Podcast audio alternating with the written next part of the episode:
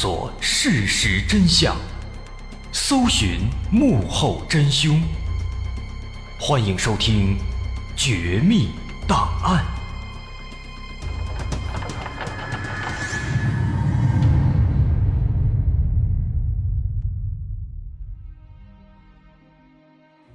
还原事实，探索真相。欢迎来到今天的《绝密档案》，我是大碗。在一九七八年，美国曾发生过一起奇怪的死亡事件。这起事件有非常非常多的绰号。有人说它是美国版的青蛙少年失踪事件，有人说它是美国版的迪亚特洛夫事件，甚至还有人称它为全美最无解的案件。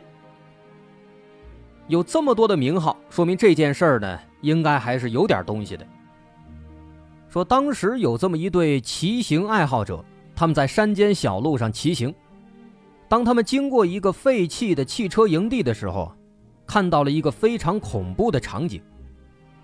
他们看到，在一辆大型的拖车里面，有一具已经腐烂的尸体靠在驾驶室的玻璃上。这具尸体，他绝望地看向窗外。这样的一幅景象，把这些骑行爱好者吓了一跳。他们赶紧报了警。警方赶到现场，对这具尸体初步检查之后，发现死者的死因非常奇怪，他是被活活的饿死和冻死的。而更加奇怪的是，车上的食物非常充足，还有一台小型的取暖器都可以正常使用。那这个情况就很奇怪啊！那这个人为什么还会饿死和冻死呢？就在警方一头雾水的时候，他们又在营地附近的其他地方找到了另外三具年轻人的尸体。经过检验，发现这三个年轻人也都是被活活冻死的。那这就让警方感到非常奇怪了：为什么就在这个营地里面有这么多的食物、这么多的取暖器，他们还会被活活冻死呢？他们的身上到底发生了什么呢？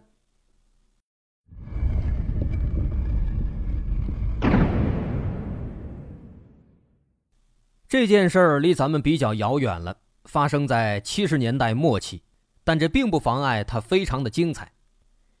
这件事儿发生在美国加州，在加州北部有一个小城市叫尤巴城，你看这名字听起来是不是就有点感觉了？而且这个城市啊，它的地理位置也比较特殊，它四面环山，有点那个世外桃源的意思。那，这个意思就更加符合咱们这故事的调性了。说，在这么一个美好的地方呢，有这么五个人，被称作是“尤巴五少年”。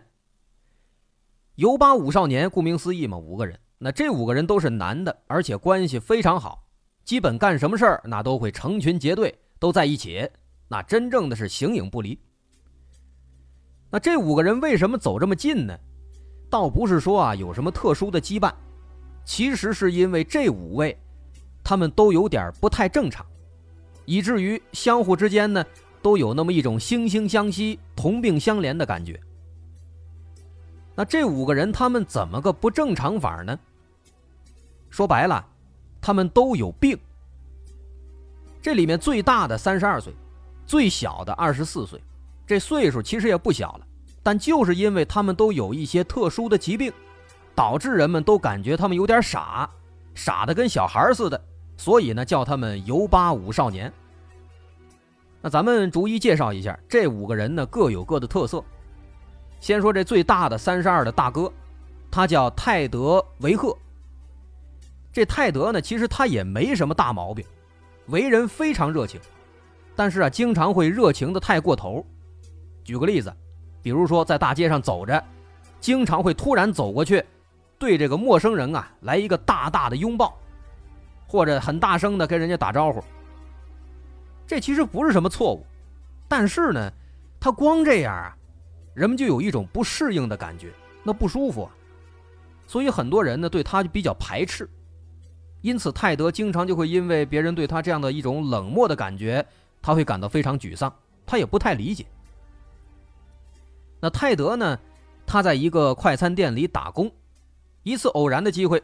他认识了来店里吃饭的一个叫做杰克·胡特的人。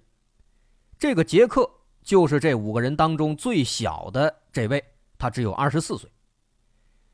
那当时面对这个非常热情的泰德，杰克呢，并没有跟其他人一样对他很排斥，反而是很热情的，哎，也去这样回应他。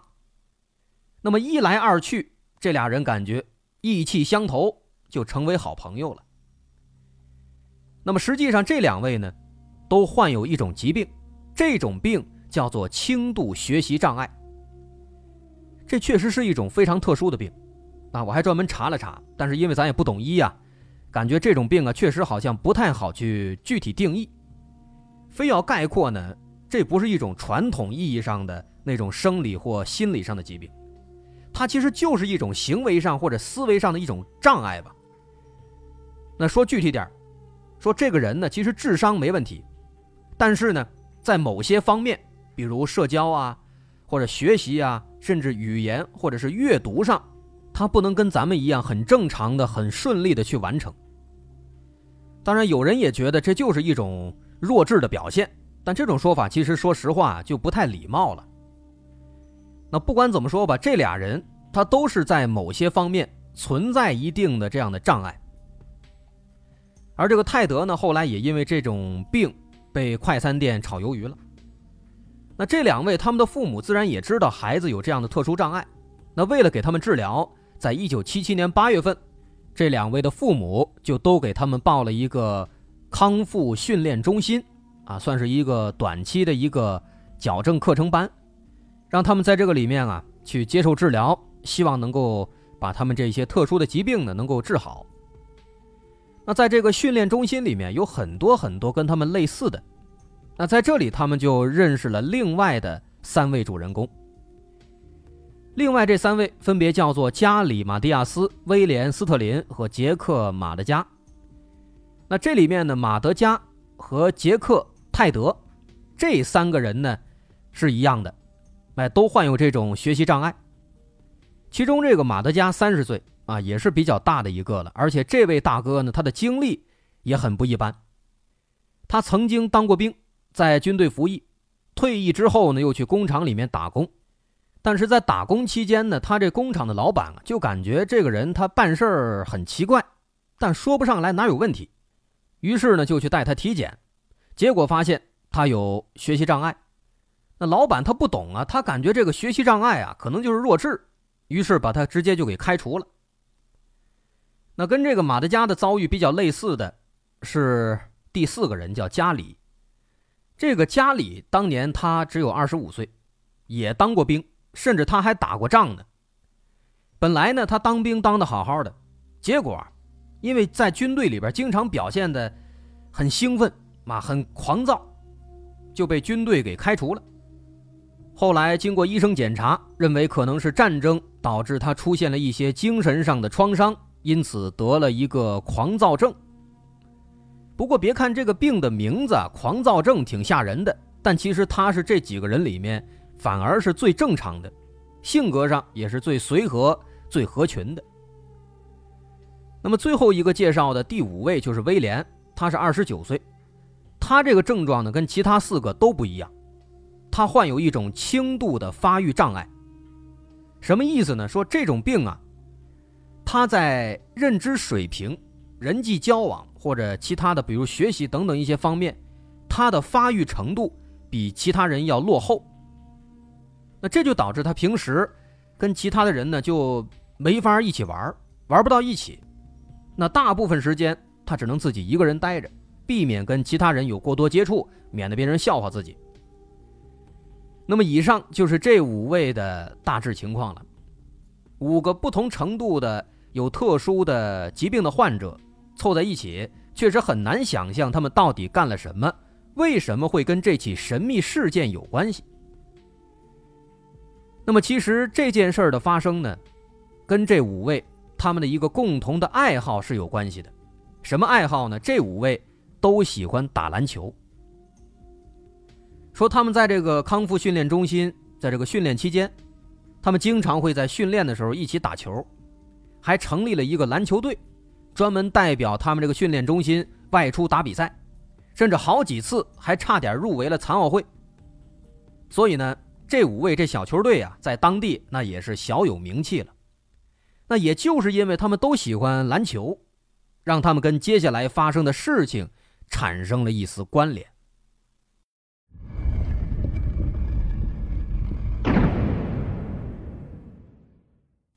接下来，我们把时间调到一九七八年二月二十四号，在这天，他们完成了白天的康复训练以后，晚上大家都闲下来了。那正好当天晚上啊，有一场篮球比赛，而且这场比赛有一支他们非常喜欢的队伍也参加了。但问题在于啊，这场比赛不在本地，是在尤巴城北方八十公里之外的一个叫做奇科的城市。在齐科市，在那儿举行。那这个距离比较远，他们怎么去呢？多亏了马德加，这个马德加他有一辆汽车，于是呢，他们决定开车前往。那这次比赛啊，确实没白看，啊，很精彩。他们喜欢的队伍呢，也赢了，这让这五个人都非常开心。于是，在看完比赛返回之前，他们专门去附近的一个小超市里买了一些吃的喝的。打算先庆祝一下。那这家小超市的老板对这五位是记忆犹新，因为当天晚上他们来买东西的时候，老板都已经关门了，那卷帘门都拉了一半了。那个时候是晚上十点，因为超市每天晚上十点准时关门。但奈何这五位啊，一看身强体壮，都是打篮球的，虽然看起来不怎么聪明的样子。但是作为开超市的，他也不能不讲武德，这钱呢还是要赚的。老板回忆说，当时这五个人买了很多零食和饮料，看起来非常的兴奋，一直在讨论什么篮球比赛的事儿。结账以后，就钻进汽车里扬长而去了。但是没想到呢，这个超市老板竟然是最后一个活着见到他们的人。最早发现问题的。是其中那个泰德的母亲。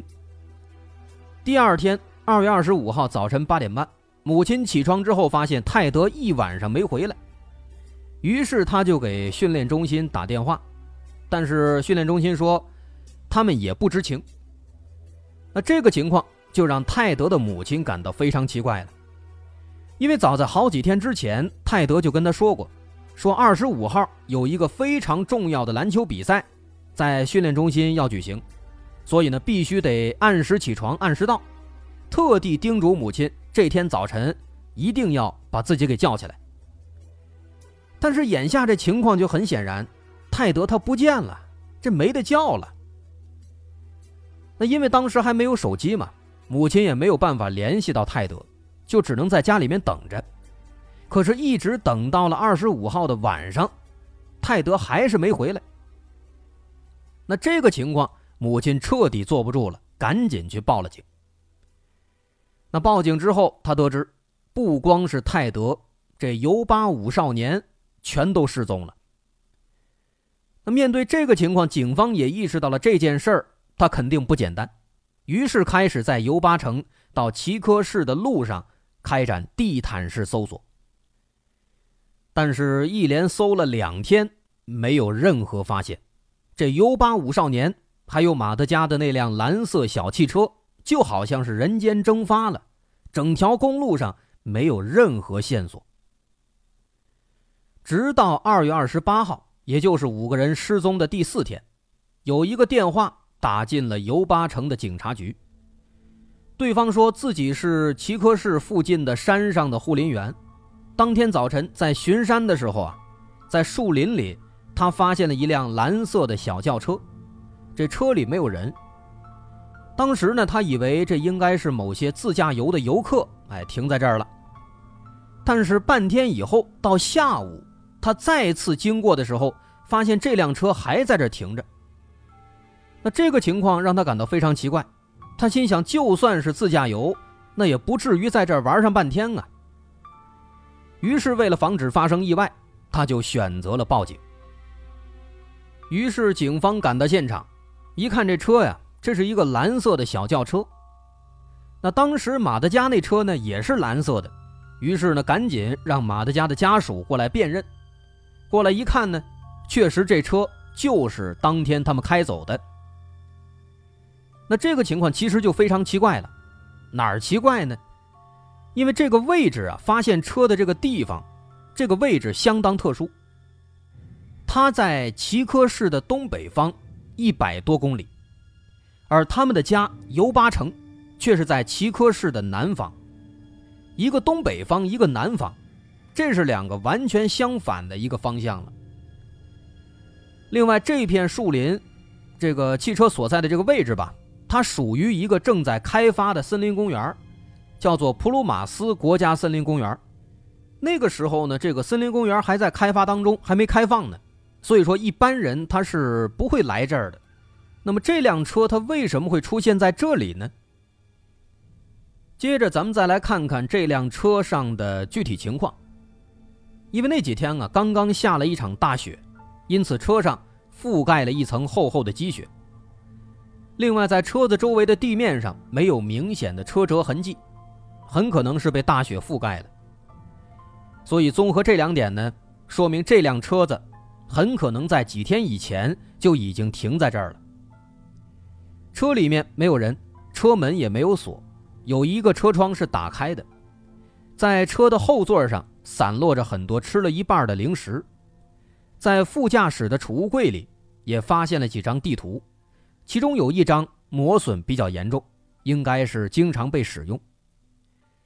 在车内、车外都没有发现任何打斗的痕迹，也没有发现任何血迹，那么说明这辆车应该是在一个安全稳定的状态下停在这儿的，没有一些突发情况。另外，经过检查，这部车呢也没有发生故障，油箱里还有油，依然还能开，而且车钥匙已经被拔走了。那么，综合这些情况。我们可以推断，这个尤八五少年，他应该是在一个比较平和、比较正常的状态下，故意的把车开到了这个地方，然后正常的熄火，正常的拔掉钥匙，下车走人。那么下车之后，他们去了什么地方呢？他们为什么没有回到尤巴城，没有回家呢？反而是来到了一个相反的方向，正在开发当中的这么一个森林公园里面呢？这很奇怪啊。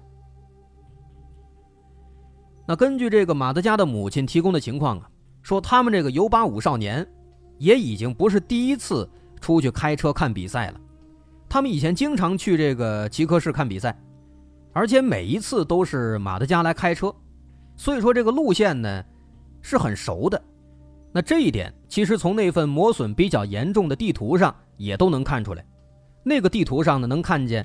这两地之间的路线都已经被标注出来了，所以从这个地方来看呢，他们应该不太可能是迷路或者说走错了，而且这条路啊也不可能走错，只有一条笔直的公路，从奇克市出来一直往南开就开到了，那总不可能说这五个大小伙子连东西南北都分不清了，这也实在是不太可能，啊，虽然说他们都患有一定程度的障碍疾病。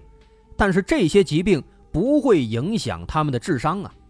但凡是个正常的成年人，那应该都不会走错。但是现在呢，他们的车却偏偏就出现在了一个相反的方向的一个森林公园里，这是一片山区了，都开到山上去了，这怎么可能呢？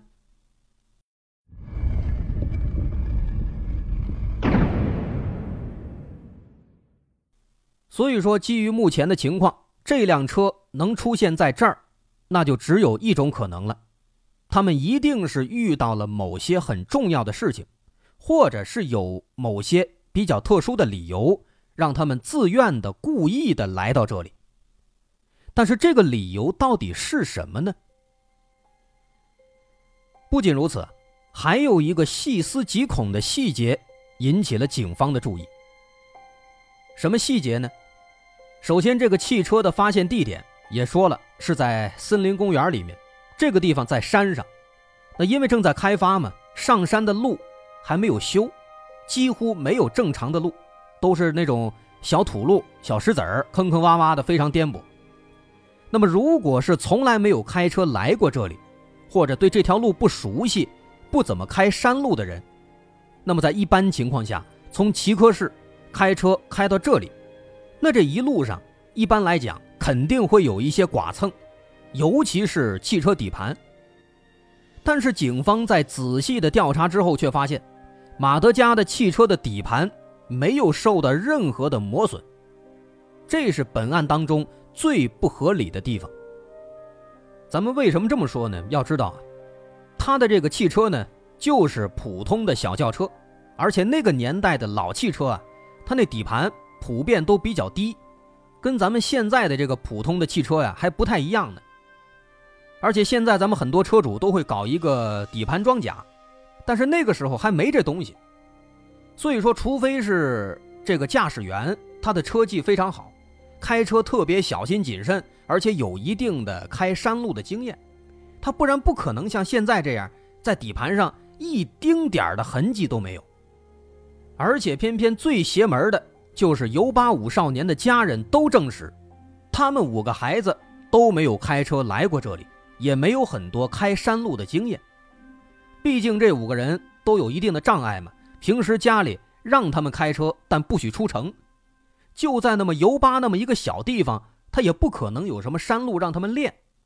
所以说，现在这个车的底盘没有一丝丝的一些磨损，就很奇怪了。那么，截至目前，能发现这件事儿是不是有点诡异了？先是莫名其妙的开到了反方向的山上，然后呢，发现这几个人还好像是故意自主开过来的，而且这个车呢没有大毛病，这底盘还没事儿。说的玄幻点其实这几点就好像这车是飞过来的一样，这很奇怪呀。那么这一切究竟是怎么回事呢？这五个人把这车开到这儿之后，他们发生了什么？这件事后来还有什么样的后续呢？大伙儿不要急，我是大碗，咱们稍后下节再接着说。那如果您喜欢，欢迎关注我的微信公众号，在微信搜索“大碗说故事”，点击关注即可。那稍后咱们下节再见。